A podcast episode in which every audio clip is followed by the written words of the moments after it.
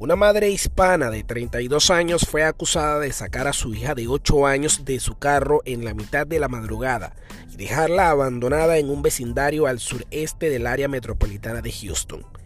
Así lo confirmó el Distrito Policial 2 del Condado Harris, al revelar que Zaida González habría cometido el ilícito el pasado 12 de agosto, luego de que la niña fuera reportada como desaparecida de una vivienda ubicada en la cuadra 11500 Grapewood.